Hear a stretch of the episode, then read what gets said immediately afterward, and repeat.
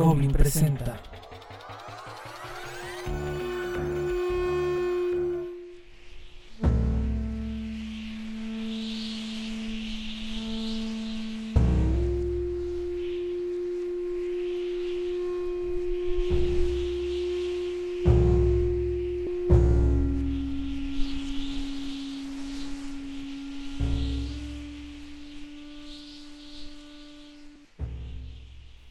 El descensus Christi ad inferos o el descenso de Cristo a los infiernos comienza con las últimas declaraciones de José de Arimatea tras la muerte de Jesús y continúa con una serie de personajes presentándose, afirmando que están muertos y diciendo que se están preparando para la venida del Salvador a los infiernos. Nos resulta particularmente extraño en la cultura occidental ver que en el infierno hay profetas y personas que estuvieron en contacto directo con Cristo. La cuestión es que este Evangelio, traducido del hebreo al griego o del griego al hebreo, dependiendo de a quién le pregunten, probablemente utilizaba el término Hades para referirse al infierno, de manera que todos los muertos se encuentran en el mismo lugar. Esto comienza la mezcolanza o el sincretismo entre la creencia de un lugar oscuro lleno de demonios, al cual van algunos muertos, y la concepción general del lugar a donde iban los muertos que tenían los griegos.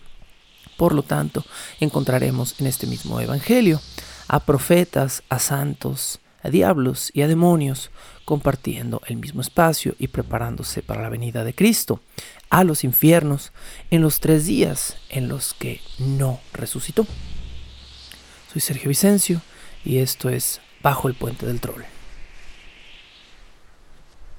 Bajo el Puente del Troll.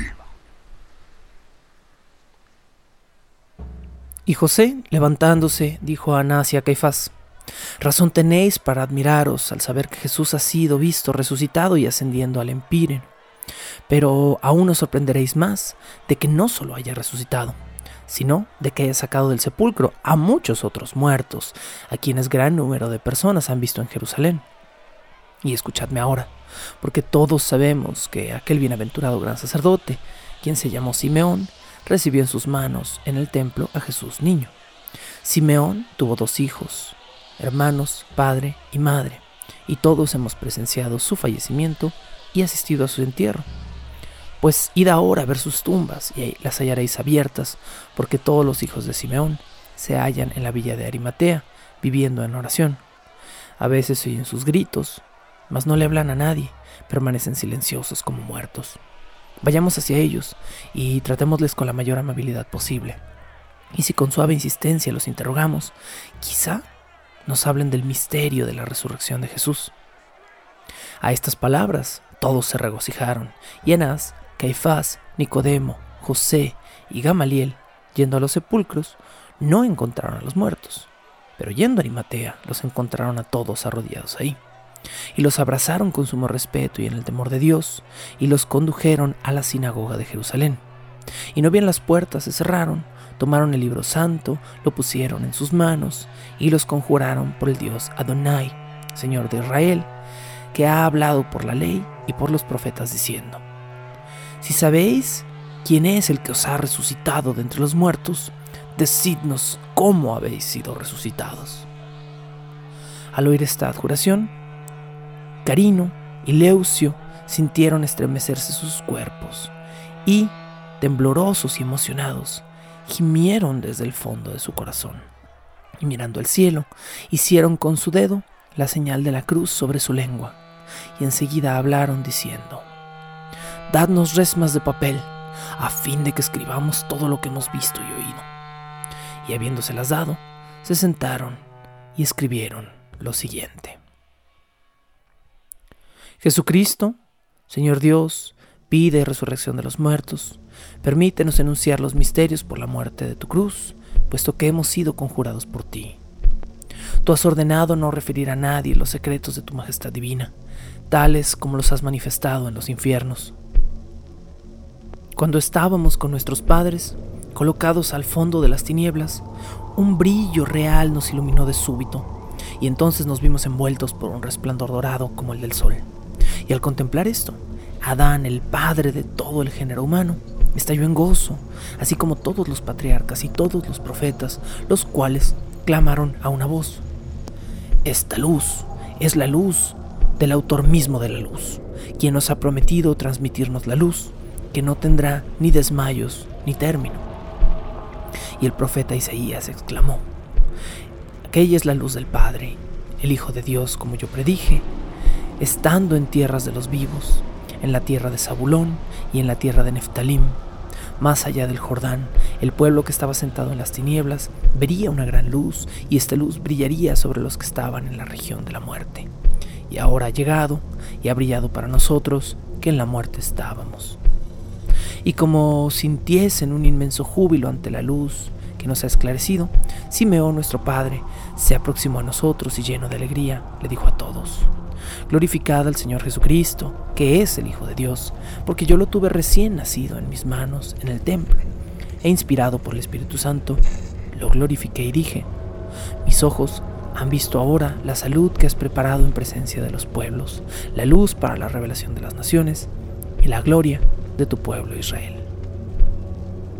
Al oír tales cosas, toda la multitud de los santos se alborzó en gran manera y enseguida sobrevino un hombre que parecía un ermitaño, y como todos le preguntasen quién era, él respondió, soy Juan, el oráculo y el profeta del Altísimo, el que precedió a su advenimiento al mundo, a fin de preparar los caminos y de dar ciencia de la salvación a su pueblo para la remisión de los pecados. Y viendo a Juan llegar hacia mí, me sentí poseído por el Espíritu Santo y le dije, He aquí el Cordero de Dios que quita los pecados del mundo y lo bauticé en el río del Jordán. Y vi al Espíritu Santo descender sobre él bajo la figura de una paloma. Y oí una voz desde los cielos que decía, Este es mi Hijo amado, en quien tengo todas mis complacencias y a quien debéis escuchar. Y ahora, después de haber precedido a su advenimiento, he descendido hasta vosotros para anunciaros que, dentro de muy poco, el mismísimo Hijo de Dios, levantándose de lo alto, vendrá a visitarnos, a nosotros que estamos en las tinieblas, en las sombras de la muerte. Y cuando el padre Adán, el primer formado en el mundo, oyó lo que dijo Juan de haber sido Jesús bautizado en el Jordán, exclamó, hablando a su hijo Seth, Cuenta a tus hijos, los patriarcas y los profetas, todo lo que escuchaste del arcángel Miguel cuando estando yo enfermo, te envié directamente a las puertas del paraíso, para que el Señor permitiese que su ángel diera aceite del árbol de la misericordia, que ungiese mi cuerpo. Entonces Seth, el hijo de Adán, aproximándose a los patriarcas y a los profetas, expuso lo siguiente. Me hallaba yo, Seth, en oración delante del Señor a las puertas del paraíso. Y he aquí que entonces Miguel, el numen de Dios, me apareció y me dijo, He sido enviado a ti por el Señor y presido sobre el cuerpo humano. Y te declaro, sed, es inútil que pidas y ruegues con lágrimas el aceite del árbol de la misericordia para ungir a tu padre Adán y para que cesen los sufrimientos de su cuerpo. Porque de ningún modo podrás recibir ese aceite hasta los días postrímeros, cuando se hayan cumplido los cinco mil años. Solo entonces el Hijo de Dios lleno de amor vendrá a la tierra y resucitará el cuerpo de Adán, y al mismo tiempo resucitará los cuerpos de todos los muertos. Y a su venida será bautizado en el Jordán, y una vez que haya salido del agua, ungirá con aceite de su misericordia a todos los que crean en él. Y el aceite de su misericordia será para los que deban nacer del agua y del Espíritu Santo en la vida eterna. Entonces Jesucristo, Hijo de Dios, lleno de amor y descendido a la tierra, introducirá a tu padre Adán al paraíso, y solo entonces lo pondrá junto al árbol de la misericordia. Al oír lo que se relataba en voz del arcángel, todos los patriarcas y todos los profetas se hencheron de dicha. Y mientras todos los padres antiguos se regocijaban, he aquí que Satanás, el príncipe y el jefe de la muerte, dijo a la furia, prepárate a recibir a Jesús, que se van a gloria de ser el Cristo y el Hijo de Dios, y que es un hombre temerosísimo de la muerte, puesto que yo mismo lo he oído decir, mi alma está triste hasta la muerte. Y entonces comprendí que él le tenía miedo a la cruz. Y añadió, hermano, aprestémonos tanto tú como yo para este mal día. Fortifiquemos este lugar para poder tener prisionero aquí al llamado Jesús, al decir de Juan y de los profetas, viene a expulsarnos de aquí. Porque ese hombre, quiero que sepas, me ha causado muchos males en la tierra, oponiéndose a mí en muchas cosas y despojándome de multitud de recursos. A los que yo había matado, él les devolvió la vida. Aquellos a quienes yo había desarticulado de miembros, Él los enderezó con una sola palabra y les ordenó que llevasen su lecho sobre los hombros y pudieron cargarlo. Hubo otros a quienes yo había visto ciegos y privados de luz, y por cuya cuenta me regocijaba al verlos quebrarse la cabeza contra los muros y arrojarse al agua y caer, y al tropezar en los atascaderos. Y he aquí que este hombre venido de no sé dónde y haciendo todo lo contrario a lo que yo hacía, les devolvía la vista por su simple palabra. Una vez ordenó a un ciego de nacimiento que lavase sus ojos con agua y con barro en la fuente de Siloé, y aquel ciego de inmediato recobró la vista. Y no sabiendo a qué otro lugar retirarme, tomé conmigo a mis servidores y me alejé de Jesús. Y habiendo encontrado un joven, entré en él y moré por un tiempo en su cuerpo. Ignoro cómo Jesús lo supo. Pero lo cierto es que llegó justo a donde yo estaba y me intimó a salir. Y habiendo salido, y no sabiendo dónde entrar, le pedí permiso para meterme en unos puercos y lo hice y los estrangulé. La furia, respondiendo a Satanás, contestó, ¿quién es este príncipe poderoso y que, sin embargo, le teme a la muerte? Porque todos los poderosos de la tierra quedan sujetos a mi poder desde el momento en el que tú me pides que los someta al tuyo. Sí, pues tú eres tan poderoso. ¿Quién es ese Jesús que, temiendo a la muerte, se opone a ti? Hasta tal punto es poderoso en su humanidad, en verdad te digo que debe ser todopoderoso en su divinidad y que nadie podría resistirse a su poder. Y cuando dijo que temía la muerte, sospechó que quiso engañarte y que constituirá tu desgracia en los siglos eternos. Satanás, príncipe de la muerte, respondió y dijo, ¿Por qué no vacilas en aprisionar a ese Jesús, adversario tanto tuyo como mío? Yo lo he tentado y he excitado contra él al antiguo pueblo judío y he excitado el odio y la cólera de éste, y he aguzado la lanza de la persecución, y he hecho preparar madera para crucificarlo, y clavos para atravesar sus manos y sus pies, y le he dado a beber hiel mezclada con vinagre, y su muerte está próxima, y lo traeré sujeto a ti y a mí. La furia respondió, Me has informado que es él quien me ha arrancado a los muertos. Muchos están aquí y yo los retengo. Sin embargo, mientras vivían sobre la tierra, muchos me han arrebatado muertos, no por su propio poder, sino por las plegarias dichas a Dios Todopoderoso, que fue quien verdaderamente se los llevó. ¿Quién es, pues, este Jesús que por su palabra me arranca a los muertos? Es quizá el que ha vuelto a la vida por su imperiosa a Lázaro, fallecido hace cuatro o cinco días, lleno de pesadumbre y en disolución, y a quien yo tenía ya como difunto. Satanás contestó, Ese mismo, ese mismo es Jesús. Y la furia repuso, Ah, yo te conjuro por tu poder y por el mío, que no traigas a ese hacia mí, porque cuando me enteré de la fuerza de su palabra, temblé y me espanté, y al mismo tiempo todos mis ministros impíos quedaron tan turbados como yo estaba, y no pudimos retener a Lázaro, el cual, con toda la agilidad y con toda la velocidad del águila, salió de entre nosotros, y esta misma tierra que retenía su cuerpo privado de la vida, se le devolvió.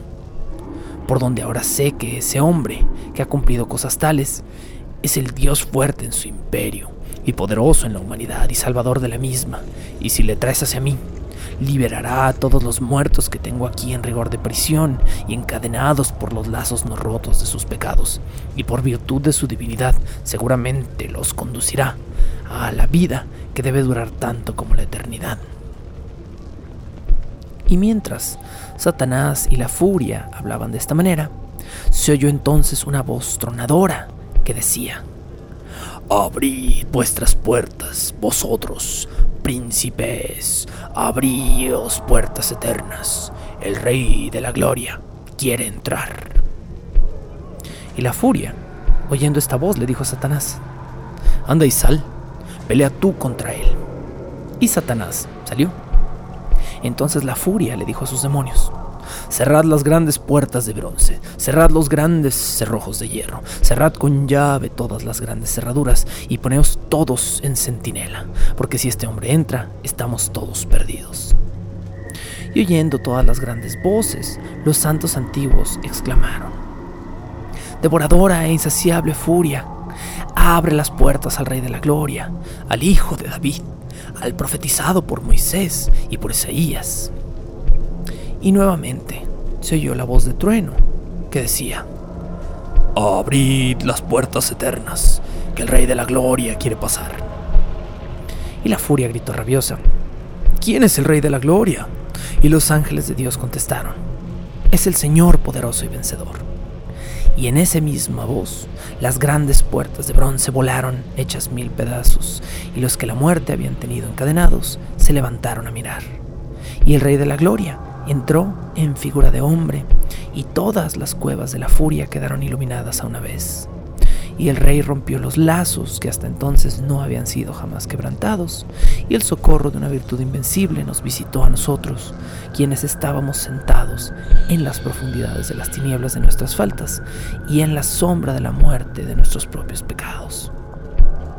Al ver aquello, los príncipes de la muerte y del infierno, sus impíos oficiales y sus crueles ministros quedaron inmediatamente sobrecogidos de espanto en su propio reino, cual si no pudiesen resistir aquella deslumbradora eh, claridad de tan viva luz, aquella presencia de Cristo establecida de súbito en sus moradas.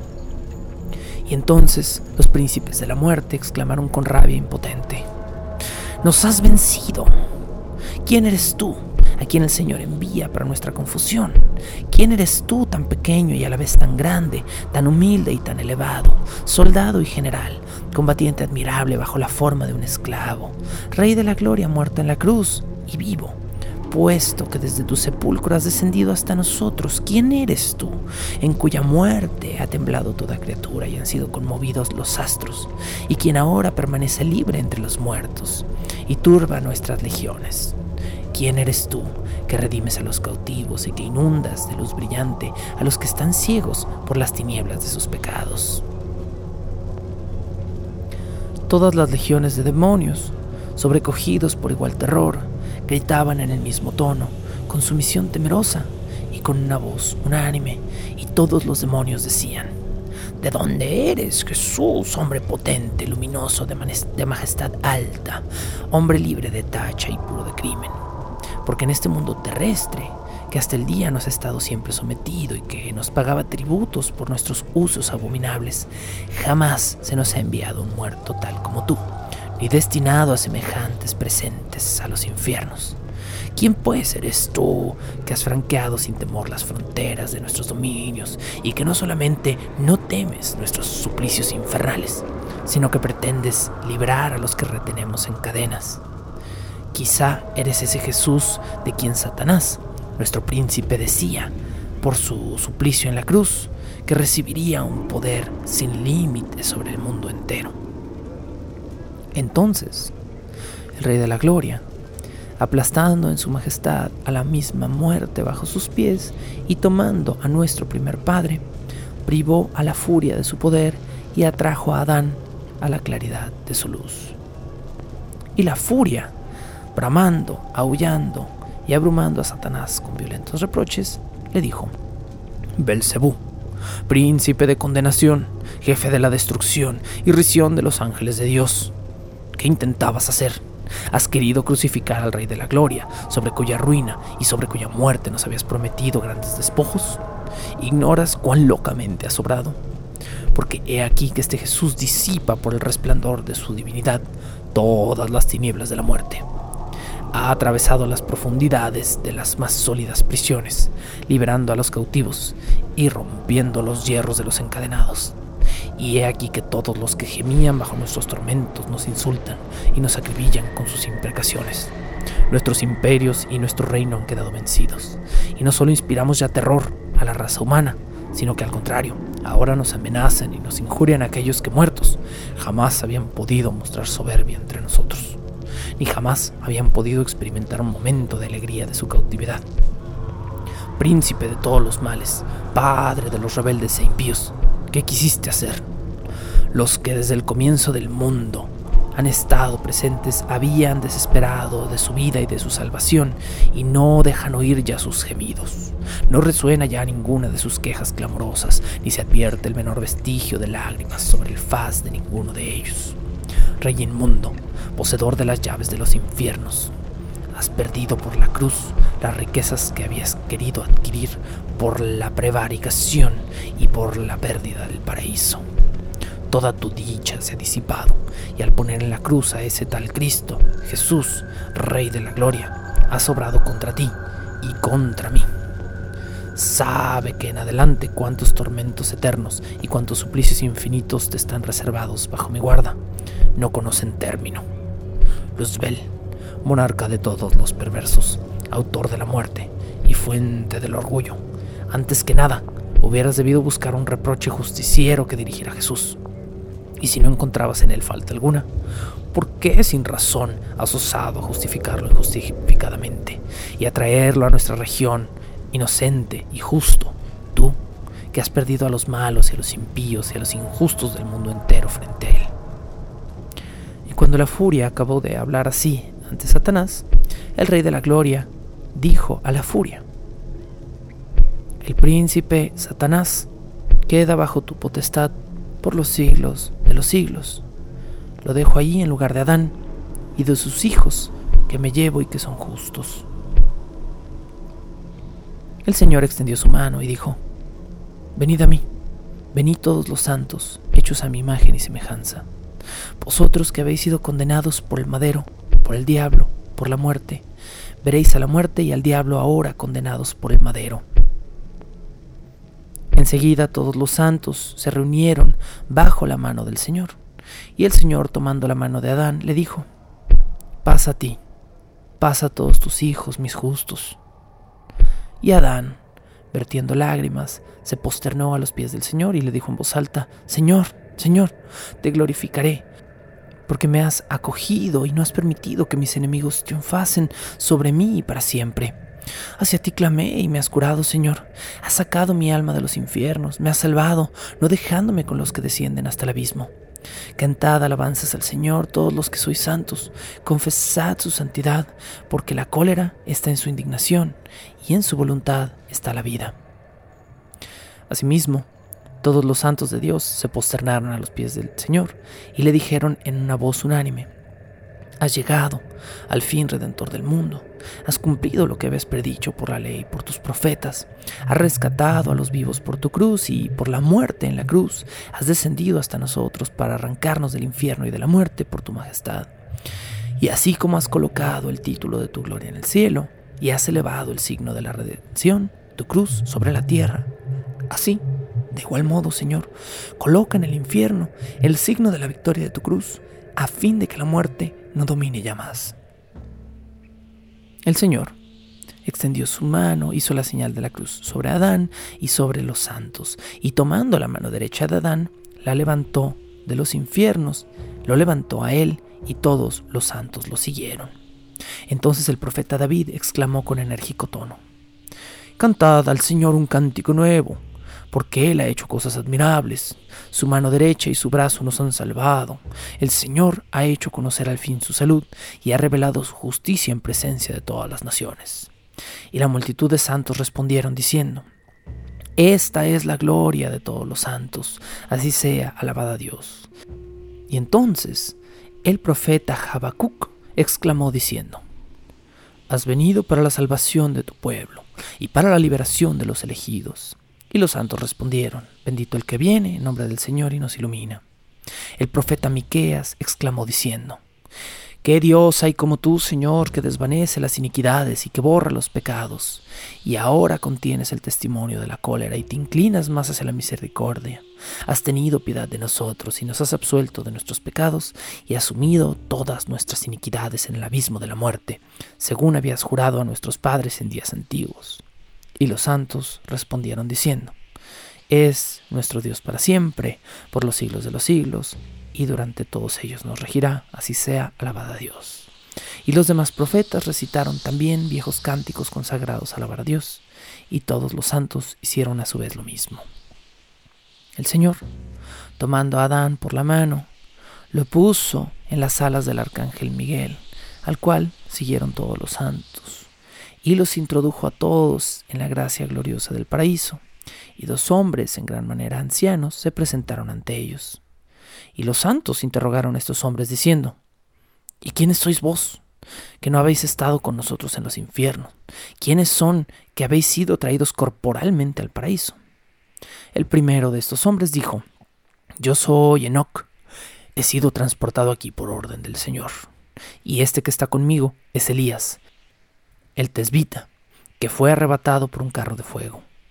Hasta hoy no hemos saboreado la muerte, pero estamos reservados para el advenimiento del anticristo, armados con enseñas divinas y pródigamente preparados para combatir contra él, para darle muerte en Jerusalén y para al cabo de tres días y medio ser de nuevo elevados a las nubes. Mientras Enoch y Elías hablaban, sobrevino un hombre muy miserable que llevaba sobre sus espaldas el signo de la cruz. Y al verlo todos los santos se preguntaron, ¿y este quién es? Su aspecto es el de un ladrón. Y le preguntaron directamente, ¿de dónde vienes que llevas el signo de la cruz sobre tus espaldas? Y él les respondió y les dijo, Con verdad habláis, yo fui un ladrón, cometí crímenes en la tierra. Y los judíos me crucificaron junto con Jesús, y vi las maravillas que se realizaron por la cruz de mi compañero, y creí que Él es el Creador de todas las criaturas y el Rey Todopoderoso, y le rogué exclamando, Señor, acuérdate de mí, acuérdate cuando estés en tu reino. Y acto seguido, accediendo a mi súplica, él contestó, en verdad te digo que hoy serás conmigo en el paraíso. Y me dio este signo de la cruz y me advirtió, entra en el paraíso llevando esto, y si tu ángel de la guardia no quiere dejarte entrar, muéstrale el signo de la cruz y dile, es Jesucristo, el Hijo de Dios, que está crucificado ahora, quien me ha enviado a ti. Y tal cual repetí estas cosas al ángel guardial, que al oírmelas me abrió presto la puerta y me hizo entrar y me colocó a la derecha del paraíso diciendo, espera un poco, que pronto viene Adán, el Padre de todo el género humano, y entrará aquí con todos sus hijos, los santos y los justos de Cristo, y con el Señor crucificado. Y cuando todos hubieron escuchado estas palabras del ladrón, todos los patriarcas con voz unánime clamaron, Bendito sea el Señor Todopoderoso, Padre de las misericordias, de los bienes eternos, que ha concedido tal gracia a los pecadores y que los ha introducido en la gloria del paraíso y en los campos fértiles en los que reside la verdadera vida espiritual, y así sea. Bajo el puente del troll. Tales son los misterios divinos y sagrados que oímos y vivimos nosotros, Carino y Leucio. Mas no nos está permitido proseguir diciendo y contar los demás misterios de Dios, como el arcángel Miguel los declaró altamente, diciéndonos, Id ahora con vuestros hermanos hasta Jerusalén, permaneced en oración, bendiciendo y glorificando la resurrección del Señor Jesucristo, vosotros a quienes Él ha resucitado entre los muertos. No habléis con ningún nacido y permaneced como mudos hasta que llegue la hora en la que el Señor os permita referir estos misterios de su divinidad. El arcángel Miguel nos ordenó ir más allá del Jordán, donde están varios que han resucitado como nosotros con el testimonio de la resurrección de Cristo.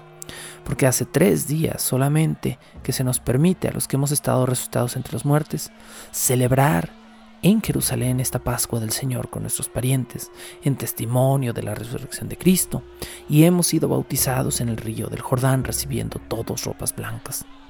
Y después de estos tres días de celebración de Pascua, todos los que habían resucitado como nosotros fueron arrebatados por nubes y conducidos más allá del Jordán. No han sido vistos ya por nadie. Estas son las cosas que el Señor nos ha ordenado decirles. Alabadlo, confesadlo y hacer penitencia, a fin de que Él os trate con piedad. Paz a vosotros en el Señor Dios Jesucristo, Salvador de todos los hombres. Amén. Y no bien habieron terminado de escribir todas estas cosas sobre resmas separadas de papel, los hombres se levantaron, y Carino puso lo que había escrito en las manos de Anás, de Caifás y de Gamaliel. Igualmente, Leucio dio su manuscrito a José y a Nicodemo. De súbito todos quedaron transfigurados y aparecieron cubiertos de vestidos de una blancura deslumbradora, y Carino y Leucio ya no se vieron más. Y se encontró ser sus escritos exactamente iguales, tanto en extensión como en dicción, sin que hubiese en ellos una sola letra de diferencia y toda la sinagoga quedó en extremo sorprendida al ver aquellos discursos admirables de Carino y Leucio, y los judíos se decían los unos a los otros, verdaderamente es Dios quien ha hecho estas cosas, bendito sea Él por los siglos de los siglos, amén. Salieron todos de la sinagoga con gran inquietud, temor y temblor, dándose golpes de pecho, y se retiraron a sus casas. José y Nicodemo contaron todo lo ocurrido al gobernador, y Pilato escribió cuanto los judíos habían dicho sobre Jesús y puso todas aquellas palabras en registros públicos que quedaron en su pretorio. Después de esto, Pilatos, habiendo entrado en el templo de los judíos, congregó a todos los príncipes, todos los sacerdotes, escribas y doctores de la ley. Penetró con ellos en el santuario y ordenó que se cerrasen todas las puertas y les dijo, He sabido que poseéis en este templo una gran colección de libros, y os mando a que en este momento me los mostréis. Y cuando los cuatro ministros del templo vieron aportado aquellos libros adornados con oro y con piedras preciosas, Pilatos les dijo a todos, Por el Dios vuestro Padre, que ha hecho y ordenado que este templo fuera construido, os juro a que no me ocultéis la verdad. Sabéis todos vosotros lo que en estos libros está escrito pues ahora manifestadme si encontráis en las escrituras que ese Jesús, a quien habéis crucificado, es el Hijo de Dios, que debía venir aquí para la salvación del género humano, y explicadme cuántos años debían transcurrir hasta su venida. Apretados por el gobernador, Anás y Caifás hicieron salir de allí a todos los demás que estaban con ellos, y ellos mismos cerraron de inmediato todas las puertas del templo y del santuario, y contestaron a Pilatos nos pides, invocando la edificación del templo, que te manifestemos la verdad y que tenemos razón de los misterios. Ahora bien, luego que hubimos crucificado a Jesús ignorando que era hijo de Dios y pensando que hacía milagros por arte de encantamiento, celebramos una gran asamblea en este mismo lugar y consultando entre nosotros sobre las maravillas que había realizado Jesús, hemos encontrado muchos testigos de nuestra raza que nos han asegurado haberlo visto vivo después de la pasión de su muerte. Es más, hasta hemos hallado dos testigos que Jesús ha resucitado en cuerpo de entre los muertos, y hemos tenido en nuestras manos el relato por escrito de los grandes prodigios cumplidos por Jesús entre esos difuntos. Y es nuestra costumbre que cada año al abrir los libros sagrados en nuestra sinagoga busquemos testimonio de Dios. Y en el primer libro de los setenta, donde el arcángel Miguel habla al tercer hijo de Adán, encontramos mención de los cinco mil años que debían transcurrir hasta que descendiese del cielo el Cristo y el Hijo bien amado de Dios, y consideramos que el Señor de Israel dijo a Moisés, Haz una arca de la alianza de dos codos y medio de largo, de codo y medio de alto y de codo y medio de ancho. Y en estos cinco codos y medio hemos comprendido y adivinado el simbolismo de la fábrica del Antiguo Testamento. Simbolismo significativo que al cabo de cinco millares y medio de años, Jesucristo debía venir al mundo en el arca de su cuerpo y de que, conforme al testimonio de nuestras escrituras, es el Hijo de Dios y es el Señor de Israel. Porque después de su pasión, nosotros, príncipes de los sacerdotes, presa de asombro ante los milagros que se operaron a causa de él, hemos abierto estos libros y hemos examinado todas las generaciones hasta la generación de José y María, la madre de Jesús. Y pensando que ella era de la raza de David, hemos encontrado lo que ha cumplido el Señor. Y desde que se creó el cielo, la tierra y el hombre hasta el diluvio transcurrieron 2200 años, y desde el diluvio hasta Abraham 912 años. Y desde Abraham hasta Moisés, 430 años. De Moisés a David, 510 años. Y desde David hasta la cautividad de Babilonia, 500 años. Desde la cautividad de Babilonia hasta la encarnación de Jesucristo, 400 años. Los cuales forman en conjunto 5 millares y medio de años. Así que resulta que Jesús, a quien hemos crucificado, es en verdad Cristo Hijo del Dios Omnipotente. En este momento termina el relato de Jesús en los infiernos y el reconocimiento de Anás y Caifás tras haber calculado las fechas de haber asesinado al Hijo de Dios por propia voluntad. El Evangelio cierra con una carta de Pilatos a Tiberio, el emperador. Con esta carta cerramos el episodio de hoy.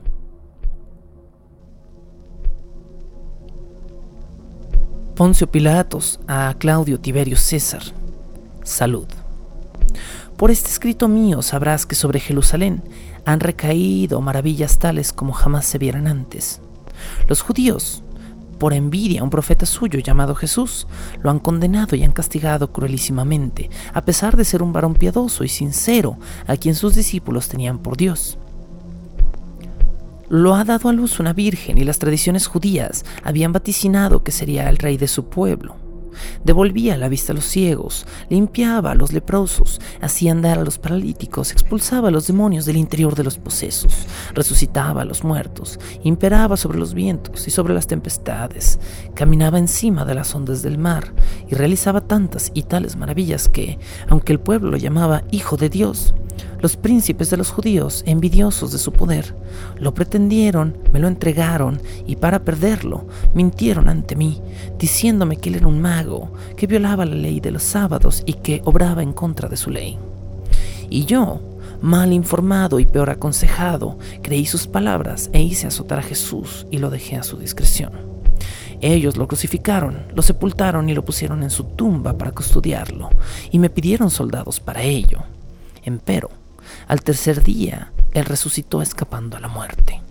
Y al conocer prodigio tamaño, los príncipes de los judíos dieron dinero a los guardias, advirtiéndoles, Decid que sus discípulos vinieron al sepulcro y que robaron su cuerpo. Mas, no bien hubieron recibido el dinero, los guardias no pudieron ocultar mucho tiempo la verdad y de inmediato me la revelaron. Y yo te la transmito para que abiertamente la conozcas y para que no ignores que, los príncipes de los judíos han mentido. Con esta carta cierra este Evangelio cuya intención más marcada parece ser la de comprobar que el mismo emperador de Roma, a manos de Poncio Pilato, recibió información de la muerte de Cristo. Esto como una comprobación más, como funcionan todos estos evangelios apócrifos, de que Jesús era quien decía ser, el hijo del mismo Dios de los judíos que lo condenaron a muerte y lo torturaron.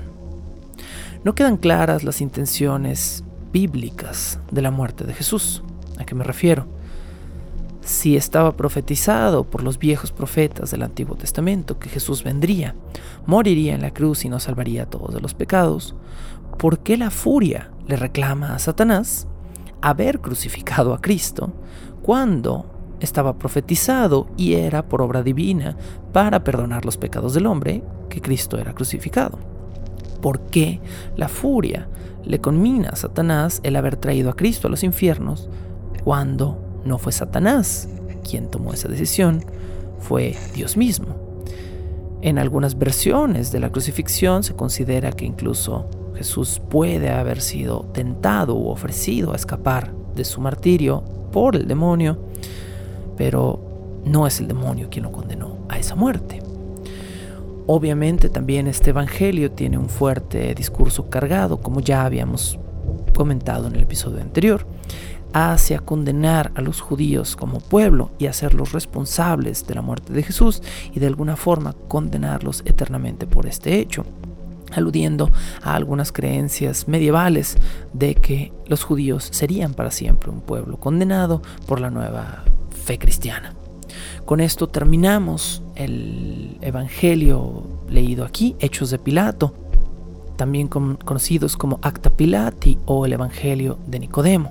Y con esto terminamos también esta lectura dramática que debo confesar es complicada, dado que estos evangelios no están bien escritos, son terriblemente aglutinantes, no están a veces separados por párrafos claros y eh, su, digamos, nivel eh, narrativo no es tampoco ni el más profundo a veces, ni el más entretenido, pero he tratado, he hecho mi mejor esfuerzo para hacer de esta lectura algo ameno para que ustedes tengan una aproximación directa con un evangelio.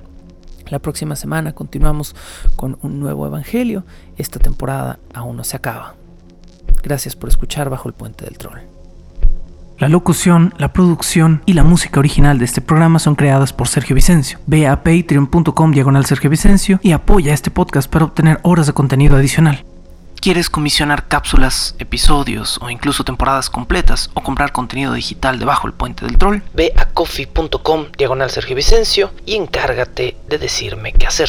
Es coffee, K-O-F-I.com diagonal Sergio Vicencio. Búscame como arroba recuadro blanco en Twitter e Instagram o como Sergio Vicencio en YouTube para darme tu opinión sobre este podcast. Bajo el puente del troll.